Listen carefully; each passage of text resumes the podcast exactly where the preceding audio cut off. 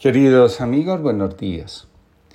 Comparto con ustedes la reflexión del día de hoy titulada Un falso orden. En una sociedad del cansancio, como define Bijun a la sociedad actual, el exceso de positivismo nos hace creer que el dolor no existe y si aparece, en lugar de humanizarnos, porque nos obliga a entrar en contacto con él, tenemos algo que podemos convertir en espectáculo, en motivo de burla, mofa o indiferencia. Hace poco vi en las redes una invitación a reírnos hasta el cansancio del dolor y el sufrimiento, porque según la coordinadora, es la forma plena de acceder a los órdenes y al amor del Espíritu. El orden afectivo se encuentra cuando decidimos salir de nuestra constelación personal, es decir, del lugar, la actitud, o postura con la cual enfrentamos diariamente la vida. Todos vamos por un camino. Lo transitamos porque estamos convencidos de que es el nuestro, el que nos pertenece. Un día descubrimos que nuestro lugar en la vida, nuestra actitud ante ella, la forma como nos percibimos a nosotros mismos no coincide con la realidad profunda que nos habita. En octubre de 2010, Bergelinger escribe, al principio de mi trabajo terapéutico, veía a mucha gente que quería resolver cosas para ellos y sus expectativas estaban enfocadas en mí, como en aquel que puede ayudarles. Así asumí esas expectativas y me puse enfermo. Experimenté en mí mismo lo peligroso que puede resultar el afán de ayudar. ¿Por qué? Sin darnos cuenta, podemos entrometernos en el destino de los demás. Al principio de las constelaciones, vi que una fuerza tomaba a los representantes a su servicio. No era yo el que actuaba, era el espíritu que nos animaba a todos a darle orden al caos en el que nos encontrábamos. Unos entraban en el caos por el sufrimiento y otros por el afán de ayudar. Al atardecer, un pastor se disponía a conducir el rebaño al establo. Entonces contó sus ovejas y muy alarmado se dio cuenta de que faltaba una de ellas. Angustiado, comenzó a buscarla durante horas hasta que se hizo muy avanzada la noche. No podía hallarla y empezó a llorar desesperada. Entonces, un hombre que salía de la taberna y que pasó junto a él, le miró y le dijo, Oye, ¿por qué llevas una oveja sobre los hombros? El orden no consiste en reírte del sufrimiento, sino en acogerlo, saber que hace parte de la vida, que se puede curar y que la espiritualidad es el camino para que esa transformación sea posible.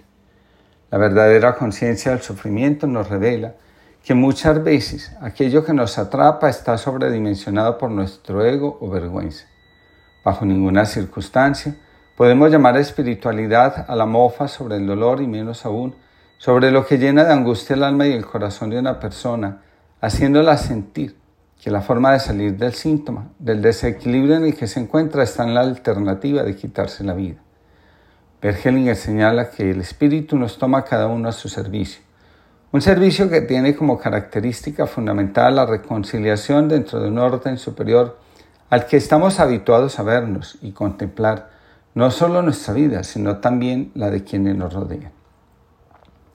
Es difícil entender lo que sucede en la vida del otro, si no nos sentimos en sintonía con Él, con su sufrimiento, con la realidad en la que se encuentra inmerso.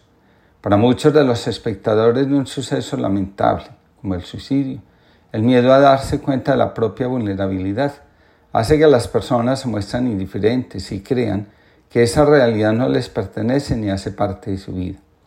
En silencio, muchas personas lidian con sus deseos, ideas y sentimientos de querer acabar con la vida. La falta de compasión y acogida hacen que estas personas prefieran sufrir en silencio antes que dar el paso a contar lo que sucede en su interior. El dolor silenciado es más grande que el dolor expresado. El orden del Espíritu invita a transformar el silencio en palabra que sana. Entramos en, el orden del Espíritu cuando nos damos permiso de observar en lugar de dedicarnos a juzgar. El Espíritu ayuda a resolver los conflictos que provoca el desorden en la convivencia. El Espíritu, en lugar de crear distancia, derriba murallas, se acerca a las personas para reconciliarlas y abrirlas a una dimensión nueva. El Espíritu acoge el sufrimiento y lo transforma en una capacidad diferente de encontrarnos con el otro, con nosotros mismos y con Dios. En la medida que comprendemos lo que sucede desde un lugar al que estamos acostumbrados, podemos abrirnos al amor que todo lo trasciende y lo sana. Hellinger señala que dentro de los órdenes del Espíritu, las comprensiones son diferentes a las que nos puede ofrecer el amor ciego o el ego. Es impresionante ver que la verdad está más allá del pensamiento y postura propia. El Espíritu nos saca de nosotros mismos y nos obliga a considerar lo que no nos atrevemos porque el temor prima la mayoría de las veces sobre el orden.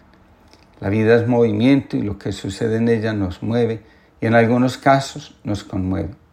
Cuando esto último sucede, el Espíritu confronta nuestras ideas sobre el amor, la reconciliación, la convivencia y de manera especial sobre el amor adulto. El Espíritu no piensa en el pasado, sino en el presente y en la tarea que estamos invitados a realizar, porque para el Espíritu lo que pasó hace parte de nuestra vida, pero no es el destino que tenemos que alcanzar. El pasado está orientado a la consumación en lo que viene más adelante. Si nos aferramos al pasado entonces, no permitimos que lo nuevo que ha de llegar se vuelva presente. Escribe Bert Hellinger. Lo que está por venir llegará a convertirse en pasado y del mismo modo se mueve como algo pasado en dirección hacia algo que ha de suceder. Para nosotros es inimaginable que pudiera finalizar este pensamiento que todo lo mueve. Así como no puede haber algo que no hubiera sido pensado por él, así tampoco puede haber algo después de él porque quién o qué pudiera pensarse después de semejante pensamiento.